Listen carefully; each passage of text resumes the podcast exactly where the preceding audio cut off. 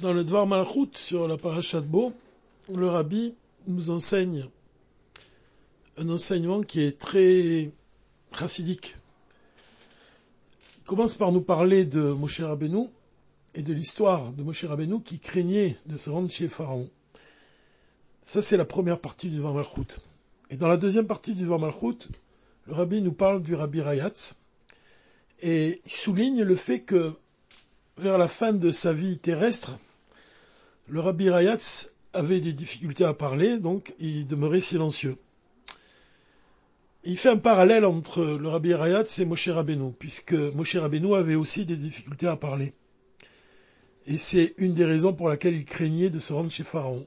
Alors tout d'abord, c'est évident que on doit savoir que le pharaon, il représente, il est appelé le grand serpent. Donc c'est vraiment, il est la source même de toute l'impureté de toutes les clipotes qui est dans le monde. Et c'est une des raisons pour laquelle Moshe Rabbeinu il craignait de se rendre et d'affronter le grand serpent, justement. Mais de manière plus profonde. Pharaon, comme on sait, Dieu il crée une chose et il crée son contraire. C'est-à-dire qu'il existe aussi le pharaon du côté de la sainteté. Et le pharaon, du côté de la sainteté, ça représente le dévoilement de l'essence divine. Puisque pharaon, ce, nom-là, il est apparenté au mot paroua. Et le rabbi, il nous donne la signification de ce mot paroua. Il nous dit que c'est, ça signifie, c'est quelque chose qui est au-delà de l'ordre, au-delà des limites. Donc c'est quelque chose qui est au-dessus de l'enchaînement des mondes. Donc ça représente vraiment l'essence divine. Alors, sachant cela, on peut comprendre que d'une part, dans le pshat, dans le sens simple, on comprend que Moshe il craint de se rendre chez Pharaon parce qu'il a des difficultés à parler, comme on sait qu'il bégayait, donc il avait des difficultés vraiment, euh, il doutait de lui-même et de sa capacité de parler.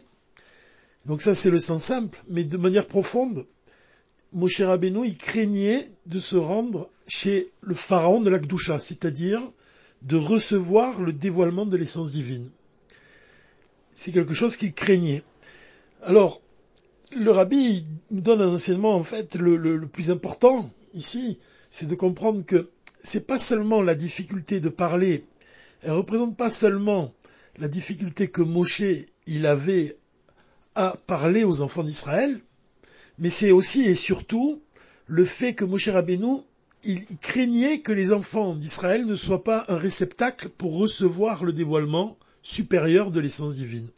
Et c'est la même raison que le rabbi nous donne au sujet du rabbi Rayatz. C'est ça qui est vraiment très intéressant. C'est que si le rabbi Rayatz avait des difficultés à parler à la fin de sa vie et s'il demeurait silencieux, c'est parce que les chassidim n'étaient pas capables de l'entendre. Donc c'est exactement la même raison qui animait le, qui était en Moshe. Moshe craignait que les enfants d'Israël ne soient pas un réceptacle pour recevoir l'enseignement de Dieu. Et ça, c'est le point vraiment du Dvar Malchut.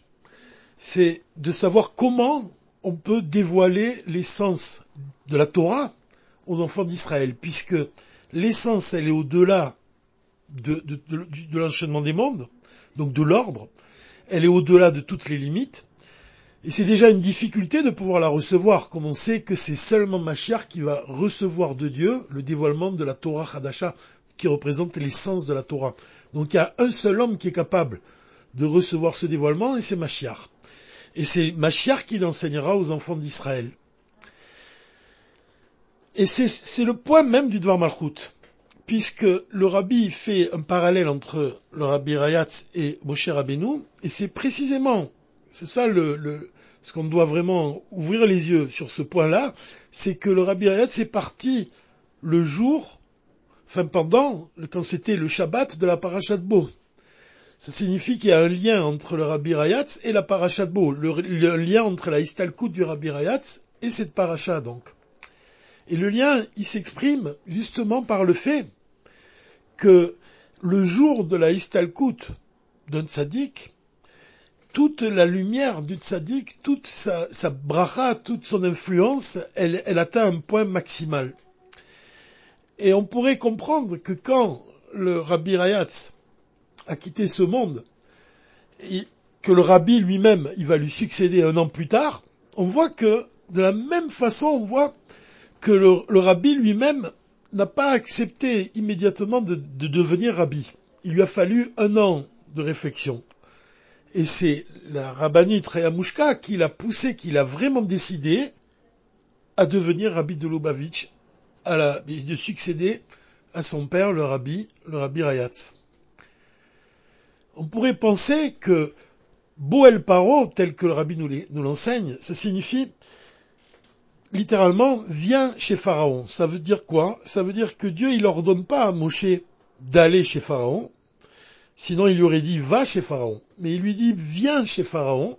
Et ça c'est le Zohar qui nous apprend ça. Ça veut dire quoi? Viens chez Pharaon.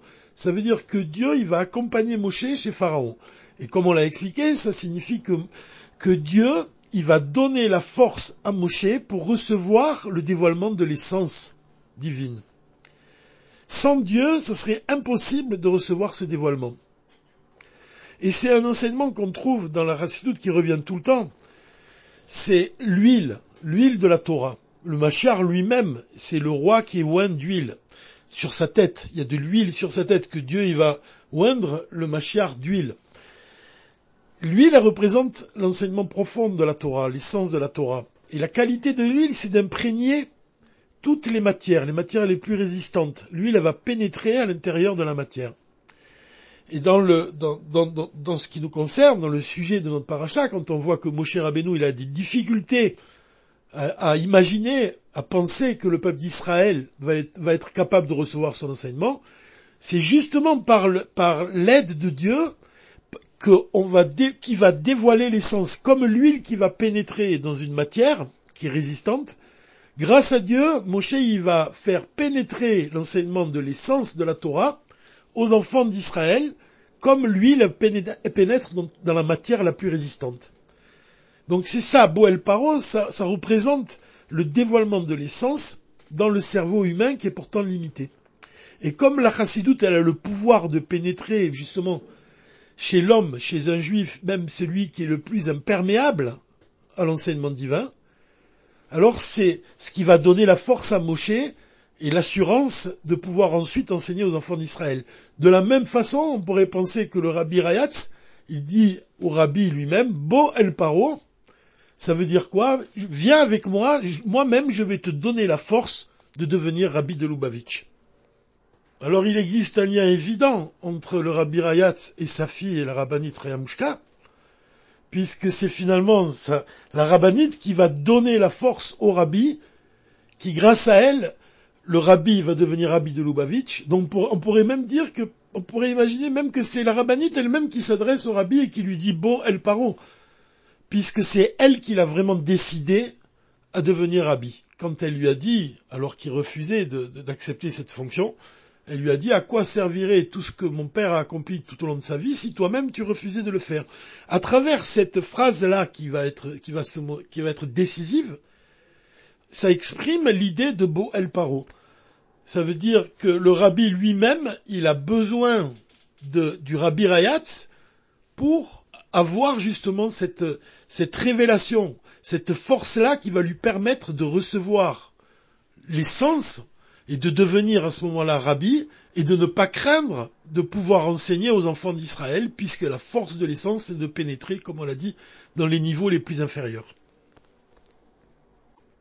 Et de la même façon, on peut penser qu'une fois que le rabbi il va acquérir cette force-là, il va s'adresser aux enfants d'Israël d'une certaine manière en leur disant Boel Paro, venez avec moi, moi-même je vais vous donner la force d'affronter les clipotes, d'affronter l'impureté qu'il y a dans ce monde, de, faire de ce monde une demeure pour l'essence de Dieu, pour révéler l'essence de Dieu.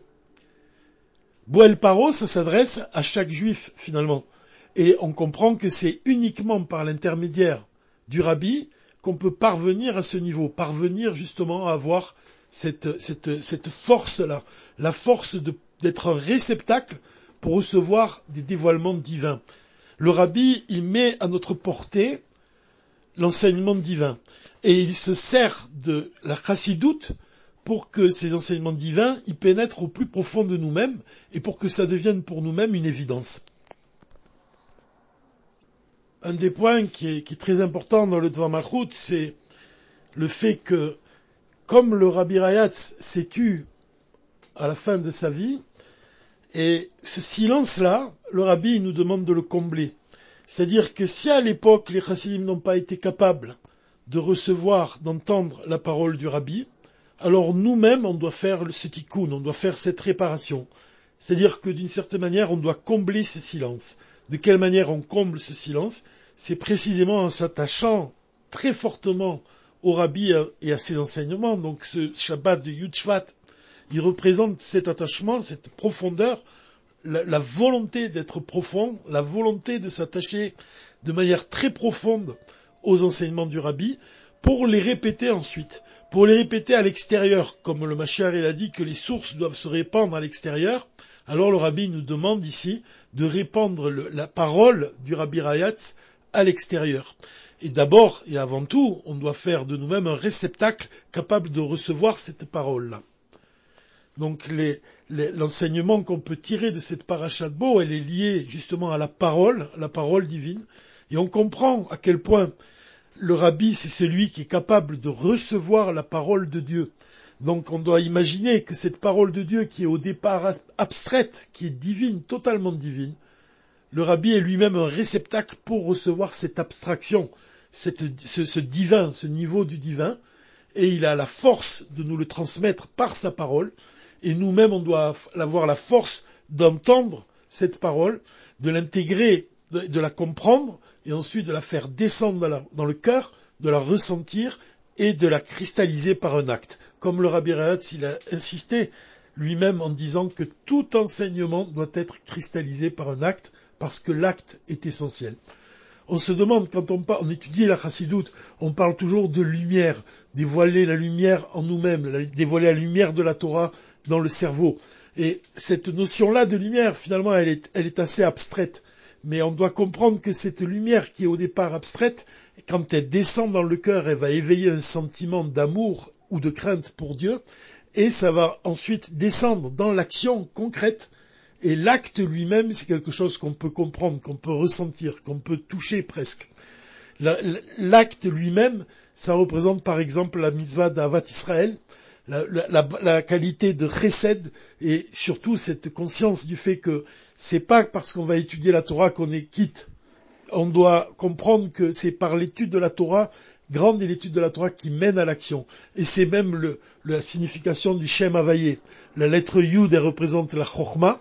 La lettre He, ça représente l'analyse, le raisonnement quand on réfléchit à un concept divin. Ensuite, la lettre Vav, elle représente la Mshacha dans le cœur de ressentir cet enseignement divin et de ressentir, de faire naître de l'amour ou de la crainte pour Dieu. Et ce sentiment-là, ensuite, il descend dans la, dernière lettre du nom d'Availlé, la lettre He, qui représente l'action concrète. Donc notre action, elle doit être inspirée par l'esprit divin, par le, le, Mahamar du Rabbi. Chaque Mahamar qu'on étudie, doivent trouver un écho dans ce monde concret, dans le monde réel, dans le monde de l'action. Et Bezrat Hashem, c'est de cette façon qu'on réveillera le désir de Dieu de résider dans ce monde et de dévoiler son essence avec le dévoilement du Mashiach. Bezrat Hashem, Shabbat Shalom, Umevoach.